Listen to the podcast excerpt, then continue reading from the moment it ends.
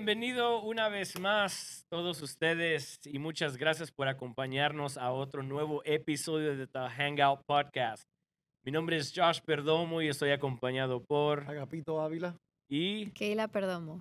y bienvenidos una vez más. Estamos contentos y alegres que nos estés acompañando en un nuevo episodio. Este, estamos en un tema muy, muy, muy controversial, pero bíblico, y eso es lo más bueno. Pero antes de entrar a eh, nuestro nuevo episodio, quiero recordarles a cada uno de ustedes y agradecerle a los que se han suscribido a nuestro canal, los que nos siguen, este, y a los que comentan también, créanmelo, es inspiración para que nosotros sigamos expandiendo el evangelio.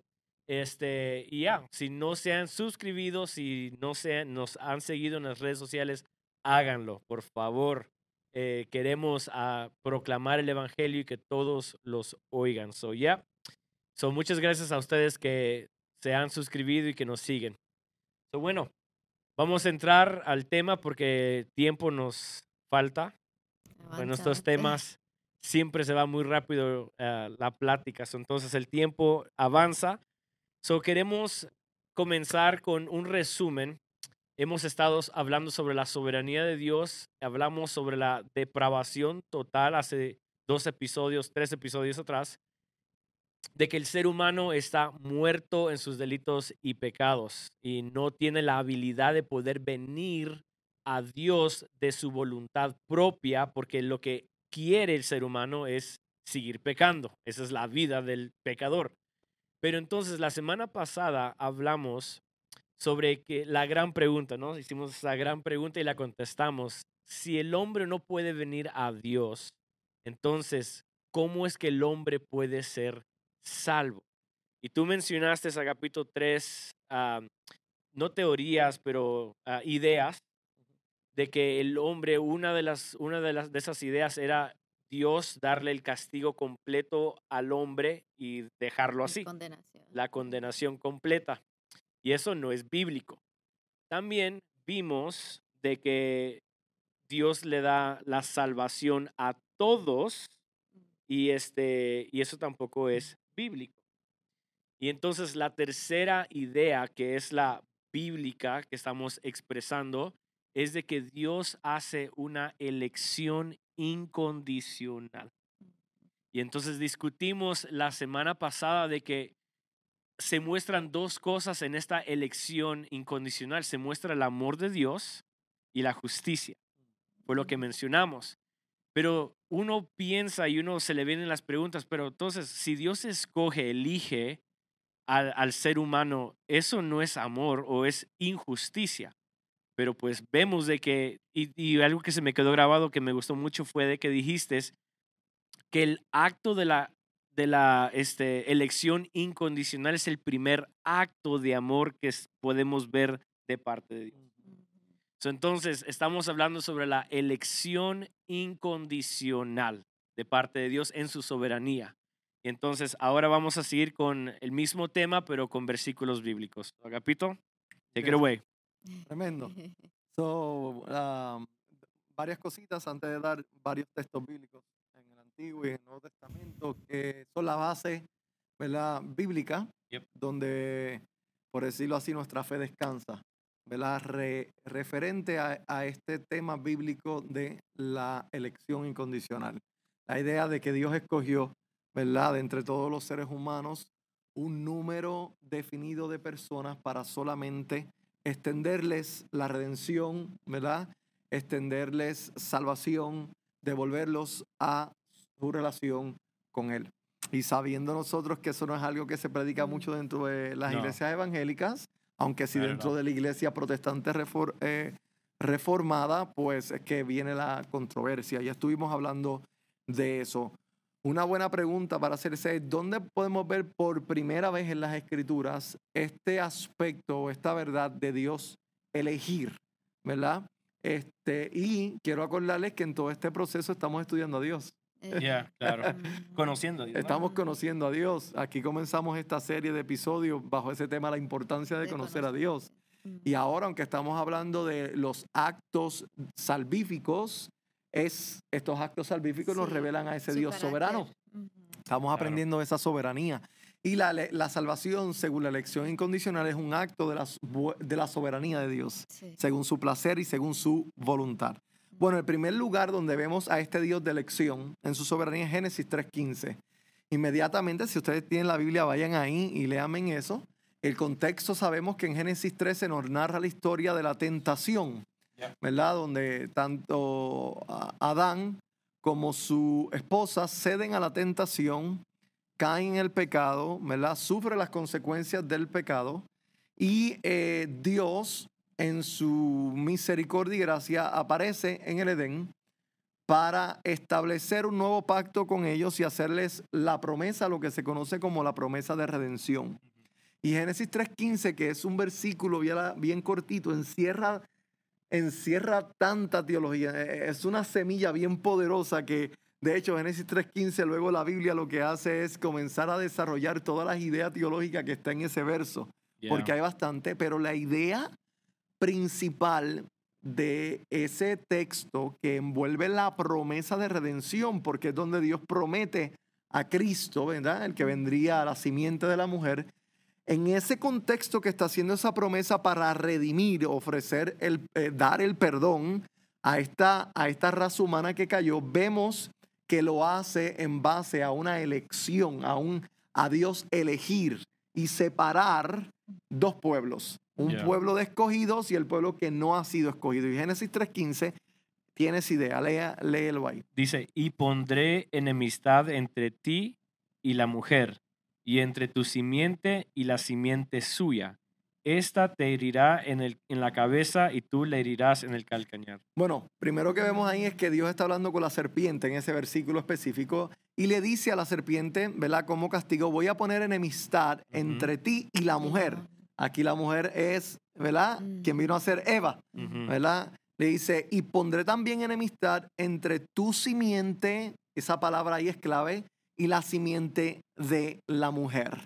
Y luego describe una guerra perpetua que habría, ¿verdad? Que esta te herirá en la cabeza y tú le dirás en el calcañar. Esa simiente, rápidamente aquí apuntaba a nuestro Señor Jesucristo Yeah. como la promesa que Dios hace, la simiente que vendría de la mujer. Eh, Pablo lo explica así en Gálatas, ¿verdad? Que esa simiente, también que se le habla a Abra- a Abraham de la simiente, es nuestro Señor Jesucristo. Pero no debemos de pasar por alto la palabra simiente. Cuando tomamos esa palabra y la buscamos en, en el lenguaje hebreo, significa cera, ¿verdad? La palabra es cera, que significa pueblo, linaje, ¿verdad? Este, nación. Entonces, eh, el lenguaje de Génesis 3.15 tiene un- una, una mezcla, ¿verdad? Metafórico. ¿verdad? Con lenguaje profético. Entonces, Dios le está hablando literalmente a una serpiente, pero le está diciendo algo que literalmente eh, eh, eh, no se entendería, a menos que entendamos la historia de redención que luego la Biblia nos Mm. revela. Ya. ¿Por qué? Porque le está diciendo a la, a la serpiente, el lenguaje, vamos a decir, literal, eh, le está diciendo, mira, tú vas a tener un- una, una simiente, vas a tener un linaje, Ajá. un pueblo va a salir de ti, y ese pueblo que va a salir de ti, esa posteridad, la palabra será posteridad, linaje, ¿verdad? Eh, va a salir de ti, va, yo le voy a poner una enemistad a, a tus hijos contra los, la generación, la posteridad, el linaje, la simiente de la mujer. Entonces, históricamente nunca vemos nosotros. Que la serpiente tuvo hijitas, Ajá. ¿verdad? Sí, Eh, sí, víboras, sí, sí. y que esas o sea, no es víboras literal estuvieron en pelea Ajá. con Caín y Abel. Ya. Entonces ese texto no se puede interpretar así, la Biblia no es... No- un texto no lo figurativo, podemos ¿no? agarrar Exacto. literalmente Ya. como Entonces, está. lo que ese texto está enseñándonos primeramente es ciertos aspectos aquí de la promesa redentiva como de la elección incondicional que Dios hace soberanamente. Dios de eh, toda la raza humana caída que en ese momento estaba caída, ya se había pecado. ¿verdad? Está separando dos linajes. Ya.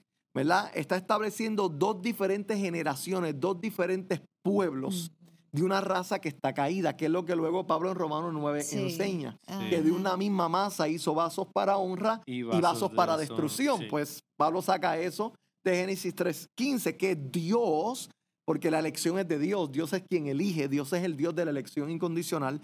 Dios en Génesis 3.15 de toda la raza humana dijo, unos van a quedar en el pecado y esos vienen a ser lo que es la- el linaje o la, ¿verdad? de la serpiente.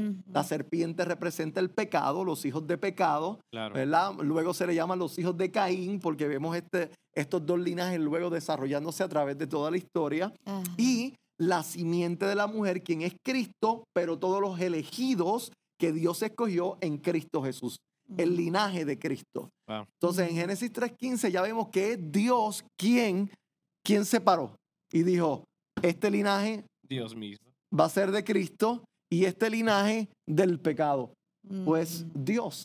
Dios Claro. es quien Desde el decide desde el primero y elige porque está en las manos de él decidir Sí. quién, a quién elige para hacerle el linaje de Cristo y, quién quién se queda en su pecado.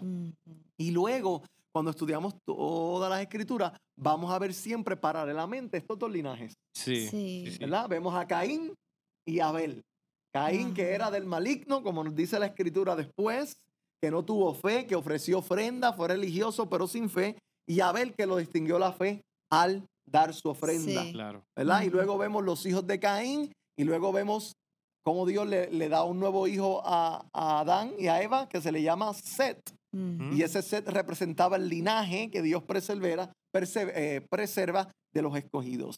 Y así vemos luego esos dos linajes. Génesis 5 comienza a narrar los linajes, Yes. ¿verdad? Y luego vemos, ah, adelantando la película bíblica un poco, hasta que se llega al tiempo de Enoch, los escogidos de Dios, y todavía los hijos de Caín desarrollándose.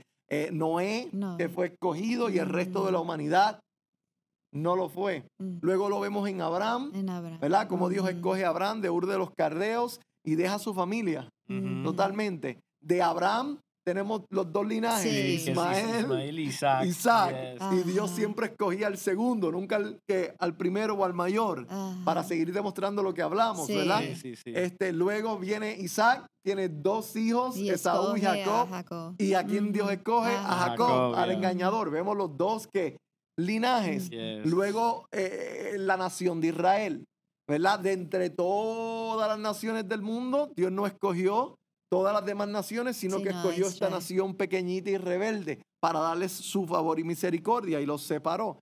Y Ujú. así a través de todas las escrituras vemos nosotros dentro, como tú dijiste bien, Ujú. ¿verdad? En el último episodio del pueblo de Israel, habían unos elegidos y otros, otros israelitas que no lo fueron, eran. yeah. ¿verdad? Isaías testificó de esto en Isaías 10, 22, cuando él dice, aunque los hijos de Israel fueren como la arena del mar, solo los remanentes será salvo. Como Pablo luego lo recoge Sí. en Romanos 9, 27 y lo dice. Así que Dios siempre tuvo un pueblo elegido y Dios es el Dios entonces de la elección. Sí. Ahora vamos para la escritura Vamos. Para ver ciertos versos que afirman esta verdad. Deuteronomios capítulo 10, versículo 14 y versículo 15.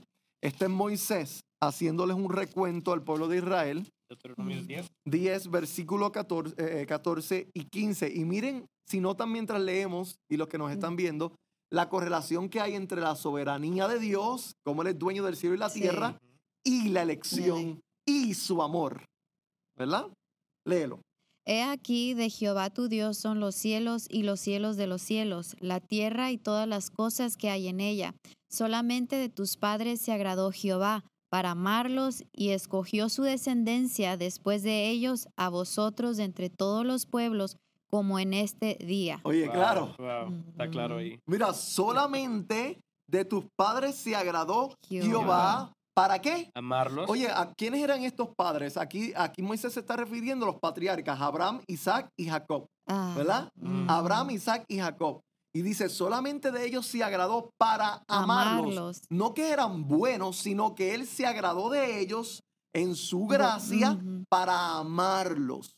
Y dice que entonces lo y escogió a quién? A su, Su descendencia. descendencia. De entre todos los que pueblos. Los Vemos que Dios está escogiendo Sí. De entre todos los pueblos. ¿Por qué está escogiendo así? Porque es soberano, que dice el texto, que aquí de Jehová son los cielos y, los cielos, de los y, la, cielos. y la Como tierra. quien dice, él tiene la él autoridad. tiene la autoridad, él es soberano, por lo tanto, él decidió de todo. escoger a estos tres. Y esos tres que Dios escogió eran los mejores seres humanos de la, de la Claro tierra. que no. Abraham, ¿verdad? Mintió. En la tierra de Ur de los Cardeos, que era una tierra de idólatras. eh. Isaac, comparado con Ismael, muy débil, Ajá. ¿verdad? Jacob, el El engañador, usurpador. el usurpador, Sí. el mentiroso que le mintió Mm. allá Yeah. a, a- ¿verdad? a su, a su suegro. Todas las trampas que hizo durante toda su vida, que su hermano lo quería matar. Ajá. ¿No? Al tramposo, al malo. Y Dios siempre escogió lo vil, como Lo lo, hemos más hablado, y lo menospreciado para mostrar y establecer el propósito de su elección, que es para su gloria, no para que Mm, nadie se, se gloríe. jacte. Yeah. So aquí Moisés está reconociendo esa soberanía y está reconociendo también Moisés este, la elección incondicional de Dios para Ujú. amarlos. ¿Ves? Ujú. Hay un texto que luego vamos a ir a Romanos 9, pero eh, quiero que vean en Éxodo, creo que es 33, 18. A ver si es verdad. Son textos que. Éxodo 33, 18. Ajá. Cuando Moisés le pide a Dios que le, que, que- que le muestre su gloria, ¿verdad? Ajá. Ahí es. Sí. Ok. Lee tú ahí. Dice, él entonces dijo, te ruego que me muestres tu gloria. Y le respondió, yo haré pasar todo mi bien delante de tu rostro. Ok.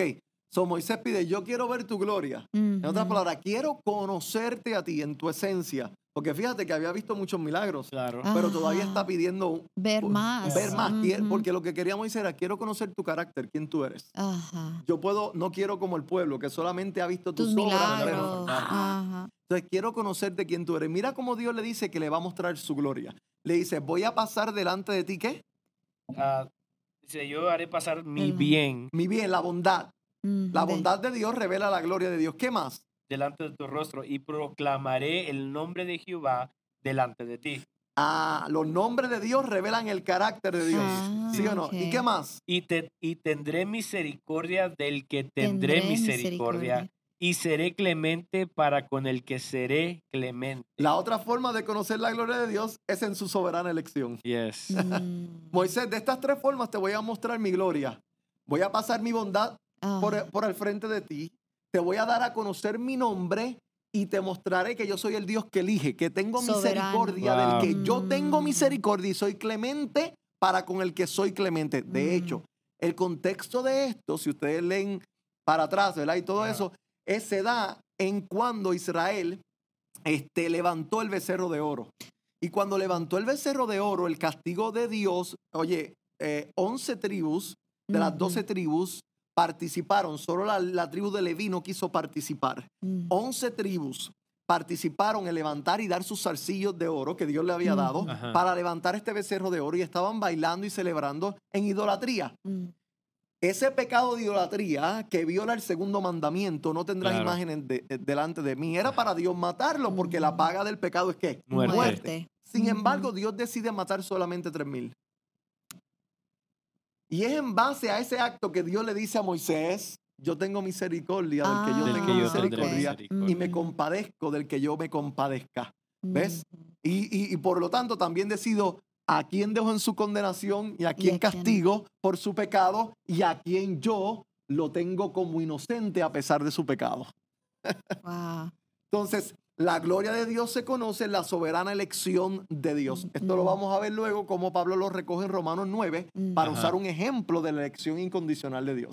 Así que desde el Antiguo Testamento, para no ir sobre todos Sí. los textos que revelan esto, en los Salmos tenemos muchos versículos que nos hablan del pueblo escogido de Dios.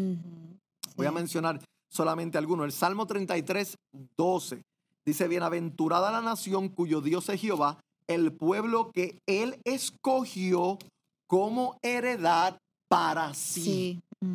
Gloria a Dios, que la elección Mm. tiene que ver en Dios escogerte para él. Yes. ¿Verdad? Por eso los profetas le decían como promesa al pueblo elegido de Dios, y vosotros seréis el pueblo de Dios y Dios será vuestro Dios.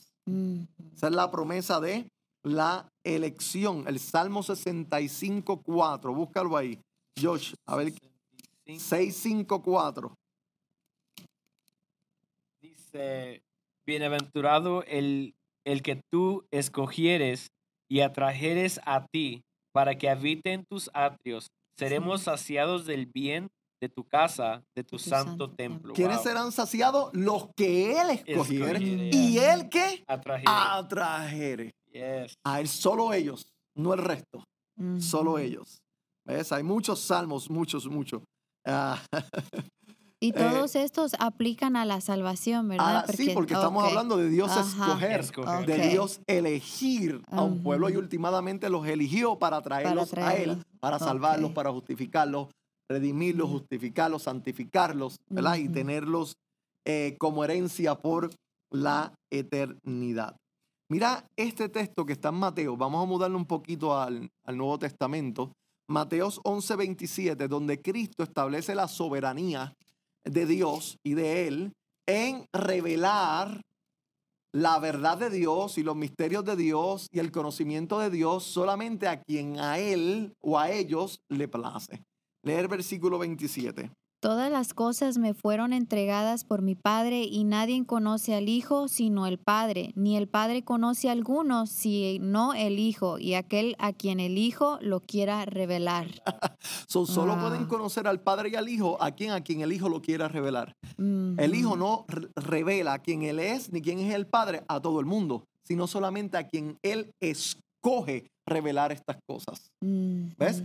Por ejemplo, este, uso este texto porque cuántas veces Cristo predicaba y la multitud escuchaba y no entendía. Eh, y- Sí. Y él, le- él que le decía, ustedes tienen ojos pero, Pero no no ven, ven. Ujú. oídos pero no oyen. So, e- Eso es casi similar a la, o sea, ahora en tiempo, ¿no? De que hay muchos que van a la iglesia, asisten a la iglesia, hacen sus costumbres religiosas, podemos decir, pero Ujú. no tienen ninguna pringa de conocimiento de Dios. O Mm. sea, no, las vidas son igual como que si estuvieran en el mundo, Sí. porque no hay cambio. No hay cambios. Entonces, solamente Él eh, to- es, es soberano para tomar la decisión a quién le va a abrir los ojos, a quién le va a abrir los oídos, para que escuchen el Evangelio y se conviertan. ¿verdad? Poderoso. Ahora, vamos, este, Cristo habló en Mateo 22, 14, porque muchos son llamados Y y pocos escogidos. Este concepto de los pocos escogidos lo vemos desde el Antiguo Testamento, cuando consistentemente veíamos que Dios siempre tenía un remanente. Y ese remanente era mu- poco normalmente comparado con el resto de Israel. Pero Dios siempre se, rever- se reservaba que un Un- grupo seleccionado y elegidos para mantener con ellos su relación de pacto.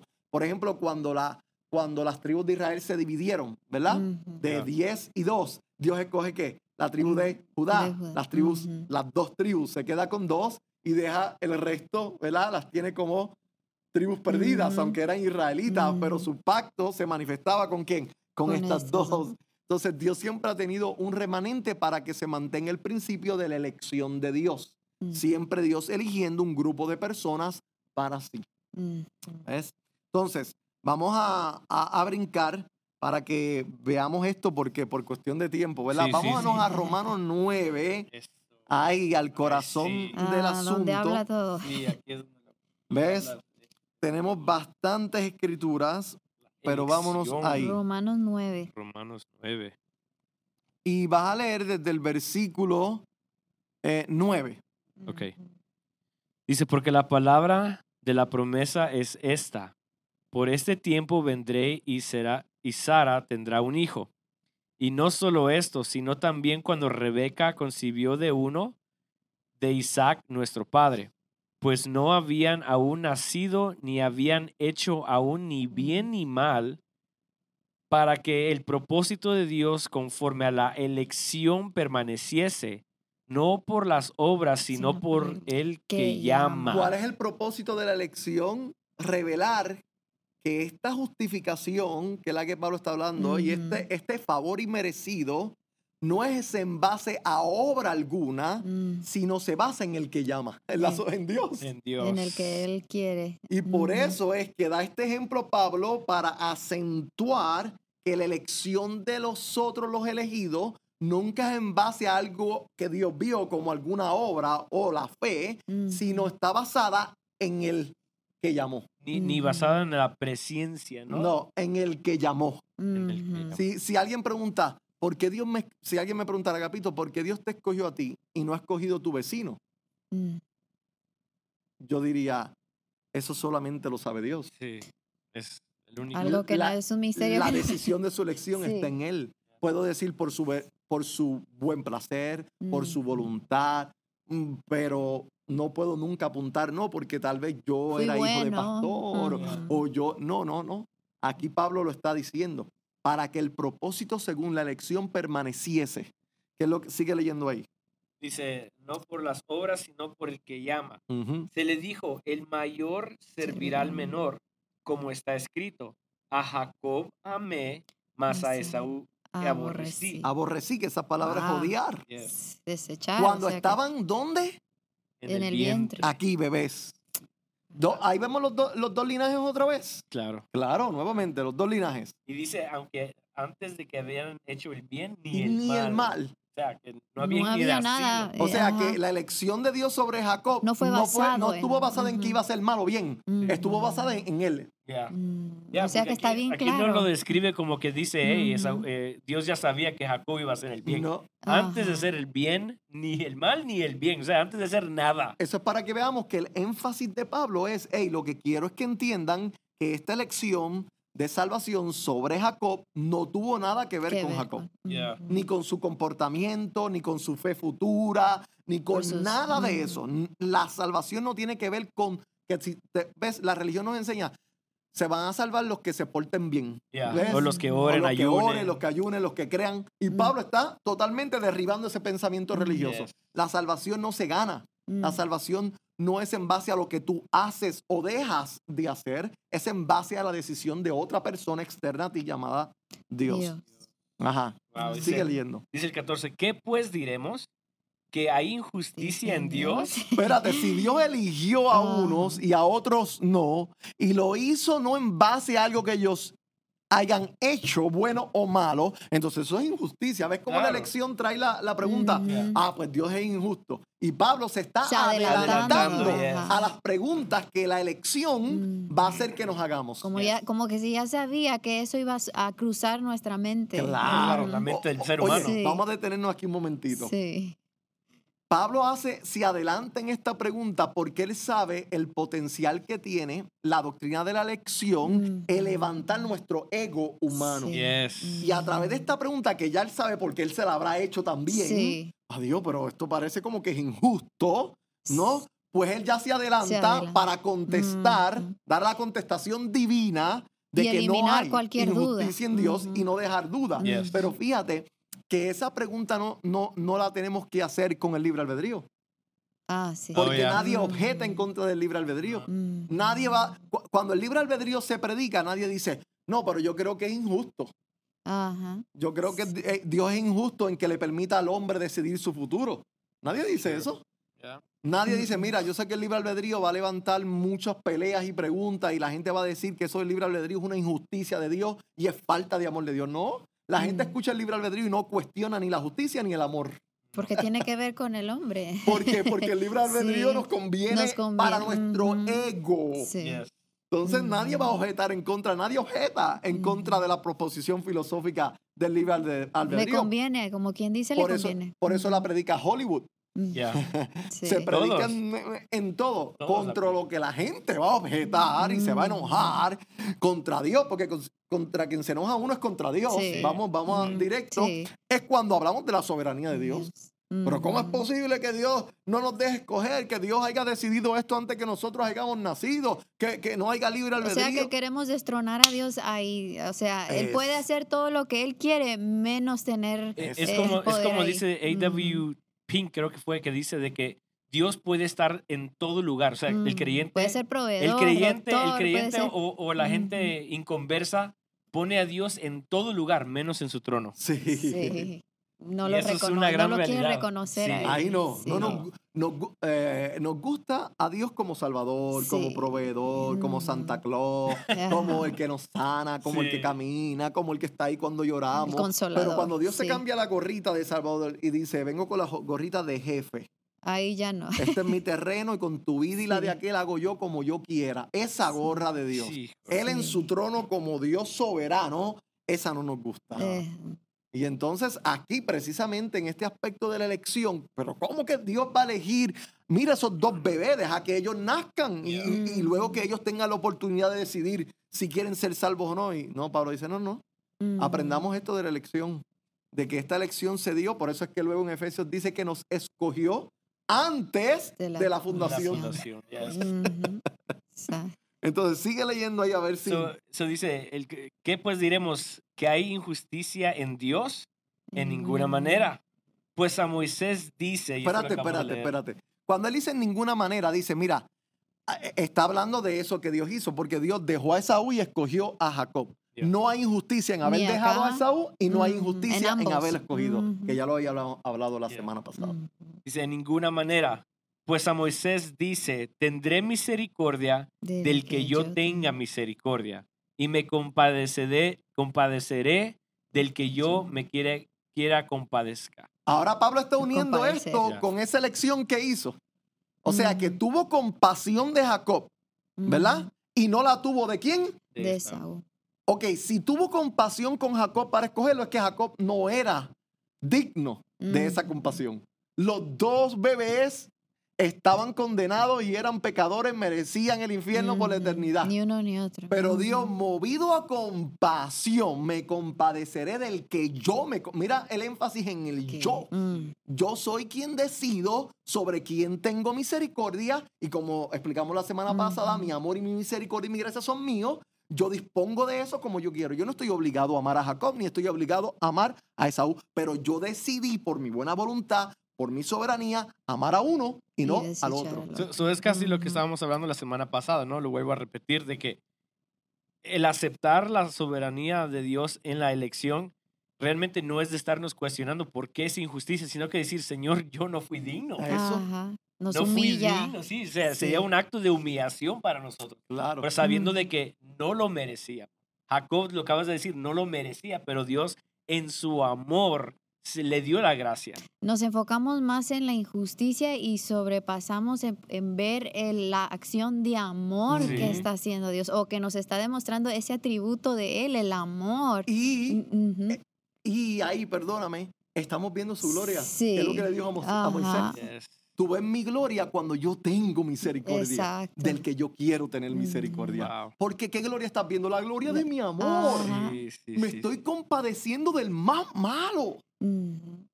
Y, y la gloria de mi amor se ve en yo escoger a alguien que no era digno, que debí de matarlo en el vientre. Claro. Lo que le dijo a Moisés, te voy a mostrar mi gloria en que me compadeceré, del que yo me compadeceré y tendré misericordia. Misericordia. Pero sigue leyendo porque todavía eh, Dice- empeora la cosa. Dice, así que no depende del que quiere ni del que corre, sino de Dios Mira dos cosas que que, tiene dice. misericordia. Doy, Dios mío. Él, él dice dos cosas. No depende del que quiere. O sea, que esto no, Mm. tú no me mueves a mí por tú quererme a mí. Esto no Ah, depende, yo no te- la elección mía hacia ti no depende de que tú quieras ser salvo. No depende del querer. Ni tampoco depende de poder. Tampoco depende de que si corriste, de que si hiciste algo para ser Una salvo. obra. La religión nos enseña que sí, que la, la salvación depende de tú quererla y depende de tú querer hacer algo, el correr, para obtenerla. Y Pablo está diciendo, aquí esto no depende ni del que quiere ni del que corre. ¿Y de qué depende? Del que Dios tiene que... Misericordia. Esto mata el libre albedrío. Ah, Sí. E- Este texto nada más ya, o sea, ya lo corta y ya, ya, olvídate, échalo a la basura. ya. Ujú. Sí. Porque sí, o No sea, te esto deja, es exactamente lo que tú dices, la religión, las iglesias predican, hey, Dios te está llamando, Dios te está llamando, Él está a la puerta y el hombre dice, bueno, si yo quiero, yo lo voy a hacer. Sí. Yo si no lo Mm. quiero, mejor otro día. Sí. Pero pues e- esa es la idea de aquí, lo, lo y está hacemos matando. a Dios muy, muy así como eh, pequeñito, hasta deci- hasta lo, lo, lo, lo Lo declaramos, lo lo- declaramos también, decimos, Dios es un caballero, Él te está Sí, esperando, o sea que nos está dando primero O sea el que lugar mo- a mostramos que nosotros. la creación Mm. tiene más poder Sí. que el creador porque estamos Es resistiendo muy ilógico. esa gracia. Pero Sí. y preguntemos, ¿cuándo Dios respetó el libre albedrío de los niños? Ahí, de, de esos Ah. dos bebés que estaban ahí. Eh, Les Mm. preguntó, mira, Jacob, ¿tú quieres ser salvo para yo escogerte? No, No. es que ya ustedes vienen condenados, ustedes no tienen nada que escoger. Ustedes no Ujú, quieren escoger, ustedes son pecadores. Yo conozco, lo sé todo y sé la condición de ustedes. Yo voy a proceder a hacer un favor aquí sí. a un niño que no lo merece. Sabemos que cuando estos dos nacieron, ¿verdad? Eh, como vemos, el engañador, Jacob, el engañador, Oye, fue el que se robó, fue el más malito de los dos. Sí. El que hizo un montón de trampas, el que, si, si nos dejamos llevar por los estándares humanos, ¿a quiénes ustedes y, y yo hubiéramos escogido? Bueno, yo, yo di- ¿A como Esaú? dije, dice, sí, Esaú fue Ajá. cazador, fue hombre Fue, vi- grande. fue, vi- fue víctima del engañador. Ajá, sí, claro. Le robaron la primogenitura. Fue Y Dios- dejado. y Dios- pues, oye, lo engañaron, le robaron la primogenitura. Me ¿sabes? daría lástima. Digo, no, pues yo voto por él. sí. Seguro, aquel se fue corriendo para que el hermano no lo matara, lo dejó solo. se- allá fue y engañó al Fue astuto Lo él. engañaron y él engañó a un Yes. astuto. Y Sí. Dios dice, ese es el que yo quiero. Sí. A, a ese fue el que escogí yo desde el vientre, sabiendo lo malo que era. Sí. ¿Para qué? Para que todo el mundo sepa que esto está basado en, en mi amor y no basado en el que quiere ni en el que. corre. Mm, Ahora Sí. sigue leyendo. Dice, porque la escritura dice a Faraón, para esto mismo te he levantado, para mostrar en ti mi poder y para que mi nombre sea anunciado por toda la tierra. De manera de que quien quiere, de manera que de quien quiere, tiene misericordia y al que quiere endurece. Endurecer, endurece, perdón. Pero me dirás, ¿por qué pues inculpa? Porque ¿quién ha resistido a su voluntad? Ah, Mas antes, oh hombre, ¿quién eres tú para que alterques con Dios? Dirá el vaso de barro al que lo formó, ¿por qué me has hecho así? ¿O no tiene potestad el alfarero sobre el barro para hacer de la misma masa un vaso para honra y otro para deshonra? ¿Y que si Dios, queriendo mostrar su ira y hacer notorio su poder, soportó con mucha paciencia los vasos de ira Esaú. preparados para destrucción? Esaú. Lo soportó con mucha qué? Paciencia. Porque aquí lo que quiero decir solamente, abuelo de pájaro, como decimos nosotros brevemente, es que en este acto de Dios dejar a Esaú y dejar a los que no escogió, Dios no estaba en gozo haciendo eso. Eso lo sufrió. Mm, Porque Dios es un Dios de compasión. Pero lo hace porque tenía que demostrar, como lo dice ahí, su ira. Su ira. Y lo hizo para con los vasos de destrucción, aquellos que él no eligió. Los soportó con paciencia. ¿Y qué, ¿Y qué más dice? Y para hacer notorias las riquezas de su gloria, las mostró para con los vasos de misericordia que él preparó de antemano para gloria. Nuevamente la palabra gloria. Con Así los, que su sí, gloria. con los que sí escogió incondicionalmente, mostró la grandeza del amor de su gloria. La Wow. riqueza. Quiere decir, esto quiere decir que hasta que nosotros no prediquemos la elección incondicional, no estamos predicando de las riquezas de su gloria. Mm. Wow. Y díganme, díganme sinceramente, amados, ¿cuándo estos textos que nosotros estamos leyendo, que han estado ahí, se predican los domingos en la iglesia? No. ¿Cuántos pastores predican esto como nosotros lo hemos hablado aquí un ratito? Y lo estudian y le dicen, hermano, esto no se predica en las iglesias por el bendito libre albedrío, porque es que si predicamos esto no podemos predicar el libre albedrío. Sí, porque como dije, ese texto nada más ya lo mata. Sí, Lo y es muy, es muy clara la, la palabra de Dios, o sea, no necesitas a Nosotros leemos eso y terminamos el podcast y Sí. nos vamos y ya. La gente sabe que Dios es el Dios de la habla elección por sí incondicional. mismo y es Sí. muy claro, o sea, que Y eso que solamente es un, un Sí. capítulo, varios textos del mismo capítulo y en la Biblia todavía hay, hay más. No, es que, Eh, mire, Hay los- mucho más. Todos los textos que tenemos que habla de- del pueblo escogido, Sí, de de, que no- ujú, de eh, historias donde De- se en hace el Nuevo evidente la Testamento, elección en, de... el- en el- los evangelios, ¿no? Jesús dice, hey, eh, Dios me tiene, ¿cómo fue que dice el texto? Que Dios tiene los preparados para, para Jesús. O sea, los- los, los suyos, escogidos. los escogidos. Mira este, mira este. Y ya, que ya, ya está, el reloj se apagó. se me apagó el. Segunda de Timoteo 1.9 dice, quien nos salvó, hablando de Cristo, y llamó con llamamiento santo, no conforme a nuestras Las obras, sino Sí, según el propósito suyo y la gracia que nos fue dada en Cristo Jesús antes de los tiempos de los siglos. Ah, claro, es muy claro. No por obras, sino según el que nos llamó y su propósito y según la gracia que se nos dio, esa gracia que Jacob participó. Yeah. ujú. Tú no la mereces. Entonces, la salvación, volviendo para atrás, ¿verdad? es solo la tercera opción. Por la elección soberana y merecida de Dios, donde Él muestra su amor para con un pueblo que Él escogió.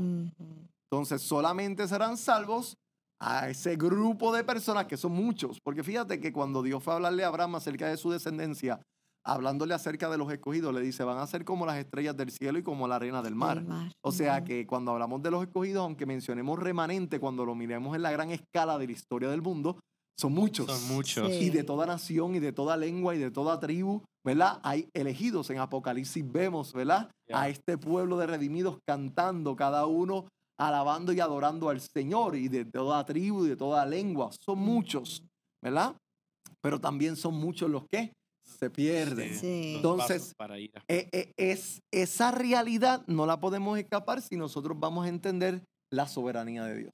Que Él es Mm, soberano no solo sobre la creación, no solo sobre los reyes de la tierra, pero Él también es soberano en la salvación. La salvación viene solo de Jehová y es una decisión absolutamente solo de Él. Mm, Y yo sé que esto, Wow. ¿verdad? Tiene muchas más Sí. preguntas, porque Oh, una de las claro. preguntas que tú me has hecho y que todo el mundo se hace, y entonces, ¿para qué vamos a predicar? Ah, Yes, sí, ese sí, es sí, el sí. comentario que iba a hacer. Ajá. Y entonces, que- si ya, ya, ya los que van a Sí. ser salvos, ¿para qué? sí. No, y hay, o sea, todo eso son preguntas, pero yo sé que estamos limitados por el tiempo, pero Sí, sí, esas dicen- preguntas surgen. ¿Por qué predicar entonces? ¿Por qué vivir una vida dando frutos y como quiera ya somos elegidos? O sea, muchas preguntas. Ajá, Sí. Y todas las Biblias la contesta. Yes, Van a tener que inscribirse a la escuela todo el mundo. Sí. Sí. Porque de verdad hay- que eh, esto es solamente aquí un breve, ¿verdad? Eh, Yes. Compartiendo aquí un Resumen, resumen Yeah. de la doctrina de la elección. Yo le motivo a, a la audiencia, vaya y compre libros acerca de la, de la elección. Hay muchos libros. Arcis Sproul Ujú. escribió un librito pequeño que se llama Escogidos por Dios. Arcis. Sproul, que yo lo recomiendo, está en español. Y, y no solo eso, hay muchos libros que se dedican solamente a esa doctrina y a enseñarla con todos sus textos bíblicos. Yeah. También, re- bueno, yo recomendaría este, Conociendo a Dios de A.W. Pink. Ajá. Ese es muy bueno, habla sobre la, oh, la soberanía de Dios. Los atributos, Los de, atributos de Dios, Dios. donde revelan su carácter. y La, todo. la soberanía de Dios de A.W. Pink es muy buen libro que lo describe todo, Mm. básicamente la elección. La Sí. soberanía de Dios en la elección. Y esto que hablamos, que es un punto que se nos hace difícil porque no se nos enseñó Mm. desde niños, es el Evangelio. Es la Yeah. buena Sí. noticia. Yeah. Si Dios no hubiera escogido un remanente, ¿quién sería salvo? Y la contestación de la Biblia es, Ajá. O esa sea es la que, buena noticia que Dios escogió. Sí. Nos escogió a nosotros, a Jacob, a Jacob, a Jacob, nos escogió a lo malo, a lo vil. Si Él no hubiera movido en misericordia a escoger, Mm, tuviéramos todo con Esaú. Sí, o sea que la elección es, es, es la razón por, por qué nosotros ah, eh, somos, amamos a Dios, Claro. porque Él nos amó a nosotros primero, como dice Juan, Claro. que Él nos Ya. amó a nosotros primero y por, por eso nosotros es el motivo de, de mirarlo de esta manera, de que de amarlo, de serle fiel, adorarlo. de adorarlo, de Dios servirle. mío, Señor, Sí, gracias. y, y eso es lo que nos mantiene alejados del pecado también, Ah. porque reconocemos qué tan, qué tan grande fue su amor de que Él hubiese, ¿verdad? Eh, for- nos hubiera formado como esos vasos de, de deshonra, de, de ira, pero al contrario, que nos demostró su amor aún sin merecerlo. O sea, eso es razones, es Hu- una razón humilla, para... te bendice, sí, te edifica. La claro, elección incondicional es el corazón del Evangelio. claro. Yeah. Es, es- es- es lo que nos hace entender el, el- el- el- el amor incondicional este que está sobre derramado en nuestros corazones, que nos persigue, Ya. que nos edifica. Y de otra manera, si él no hubiese hecho eso, no hubiésemos conocido a ese Dios de amor. No. Si él nos, no hubiera, eh, de, por voluntad propia, elegido a un remanente, a los escogidos, ¿cómo hubiésemos eh, experimentado ese lado de, de- de amor de Dios? So, esto no es de, de cuestionar por qué. Esto es de decir, Señor, gracias. Claro, Gracias. claro. O sea, eso, es- sí, eso sí realmente es de humillarte sí, y decir de lo más vil. O sea, significa que tú eras una persona bien vil. Sí. Si Sí. fuiste elegido, si eres elegido es porque eras una persona tan mala que Dios tuvo tanto misericordia de ti que a pesar de lo más malo que tú eras, de lo más vil, Dios te escogió. Mira, a- a- a- hay, hay tres tipos de personas. Eh, y hay dos de ellos que no altercan con Dios en cuanto a la elección. Sí. El pecador no está altercando con Dios porque el pecador está feliz en su pecado. Sí. Él no está diciéndole, Dios, ¿por qué no me escogiste? Porque ah, está Ajá. feliz en su pecado. Él ni piensa en. Dios. ¿verdad? El otro que no alterca Sí. con Dios es el creyente que ha entendido el valor de esta doctrina y lo que está es agradecido Claro, de que lo escogió. Sí, sí. Jacob no altercó con Dios, ¿verdad? Tuvo una pelea con Dios, pero en otro asunto, no porque lo haya escogido. El que sabe que Dios lo Mm. escogió y que no había forma de ser salvo sino a través de la elección, no está peleando con él. Como que yo tengo un Sí. regalo y tú pelees con él. ¿Quiénes son los que altercan con Dios? Los que Pablo tenía en mente, los religiosos. Los que Ajá. quieren salvarse por obras y con el libre albedrío son los únicos que pelean con Dios. No, no, yo quiero ser salvo por mi libre albedrío y yo no quiero que tú me escojas para ser salvo. Es que Y yo, tú no puedes ser así. Yo quiero ser el Dios de mi salvación y yo no me gusta esa doctrina de la elección incondicional. Esos son los que pelean los religiosos. Pe- Pero en, en realidad conviene que Dios nos haya escogido. Es que En realidad O sea, conviene, trae- conviene sí. aceptar la elección porque, o Sí. sea, así tú dices, bueno, Dios me eligió a me mí. de- de- conviene que Dios haya Exacto. elegido. Es que imagínate si Dios te Sí. dice, mira, vamos a decir si lo hiciera. Dice, hay dos formas de ser salvo, que en verdad no las hay, solamente una. Sí. Pero si Dios dijera, oye, mira, eh, o te salvo yo y ya, se acabó, eres mío. O te doy la oportunidad de que tú te salves cumpliendo las 613 leyes de la ley. Y si no las cumples, pues eres como el pueblo condenado. de Israel. ¿Te conviene o no que te escoja para ser salvo? ¿O ¿Te conviene a Claro. ti que te dé un libre albedrío a tratar de tú cumplir y ser perfecto y santo No, hombre. y sin fallar para entonces él salvarte? ¿Qué te conviene? Pues claro. No, que- decir, Señor, Eh, yo eh, eh, acepto. ya yo sé que voy a fracasar, ya yo sé que voy a fallar. sí, sí. Yo me rindo desde el principio de la película. Yo digo, ya, Señor, escógeme. Es como, es como, una vez más, es como, como el pueblo de Israel, ¿no? Al principio, le digo, hey, aquí están los, los, los, la ley de Dios, las 603 aquí están, la pueden cumplir, y el pueblo dijo, amén. en vez de decir, Sí. no. O sea, se pusieron la, la Sí, soga al ellos cuello. mismos. Porque ¿quién Sí. puede? Nadie. Mejor me conviene decir. Señor, tú me elegiste, gloria a Dios, ya. Ya. Ya, me humillo, acepto que me elegiste y te adoro porque me elegiste. Porque realmente si Mm. no me hubieras elegido, yo estuviera allá en condenación. Sí. Por el resto de nuestras vidas, según sigamos creciendo en la revelación del amor de esta elección, ¿sabe la pregunta que ustedes se van a seguir haciendo más profundamente? Y yo también. Mm. Dios mío, ¿por qué me elegiste a mí? Ajá. Porque mientras más creces en Dios, más cuenta te das de qué gran pecador tú eras. Claro. Y mientras más Mm. consciente estás de lo pecador que era, de lo engañador, de lo Jacob que eras, más te va a, más te va a costar entender esa gracia. ¿Por qué a mí? Ujú. ¿Por qué a mí? Ujú. Entonces, ¿qué va? Wow.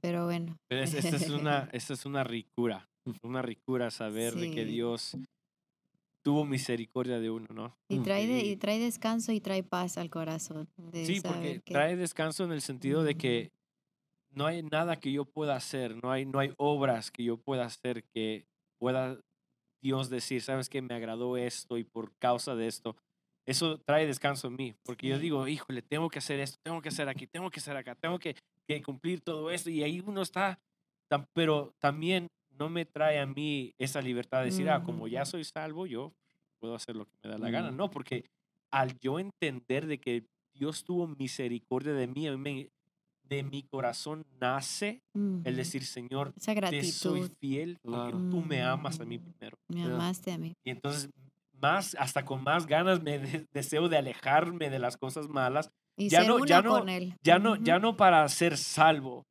sino que ahora lo hago porque soy salvo. Claro, obramos porque ya somos salvos, Yes. ¿verdad? Sí. So, sí. wow, esto es, esto es una dulzura saber de que Dios tuvo misericordia y nos ama y nos amó y nos eligió antes de que nosotros pudiésemos aún nacer. Ya sabíamos, Mm. ya Dios nos tenía en mente. Bueno, hasta acá nuestro tiempo. Y lamentablemente no, no cubrimos todos los textos, pero como dice Agapito, sería muy bien que pusieran atención a la escuela este, ah, teológica para poder aprender de todo Sí, esto y aún más con profundidad. Ujú. Créamelo, esto es algo de que todos nosotros debes saber y aprender y desear conocer, ¿no? Yes, Porque trae descanso, trae paz, trae una, una vida completamente distinta. Nuestro estilo de vida Cambia, cambia. yes. bueno, sí. So, bueno, se nos acabó el tiempo y hasta nos pasamos más, pero espero que hayan aprendido de la elección incondicional de parte de Dios. Este, So, bueno, síganos en nuestras redes sociales, suscríbanse a nuestro canal. Ah, si tienen preguntas, yo sé que surgen muchas preguntas, so por favor, lentos, calmados, y no, no a mí, no a él. O si no, a Jonathan allá que está detrás, háganselas a él. El más sabio. Y él está más que listo para, para contestar, dice. Eh, So, bueno, hasta acá nuestro tiempo y nos vemos la semana que viene.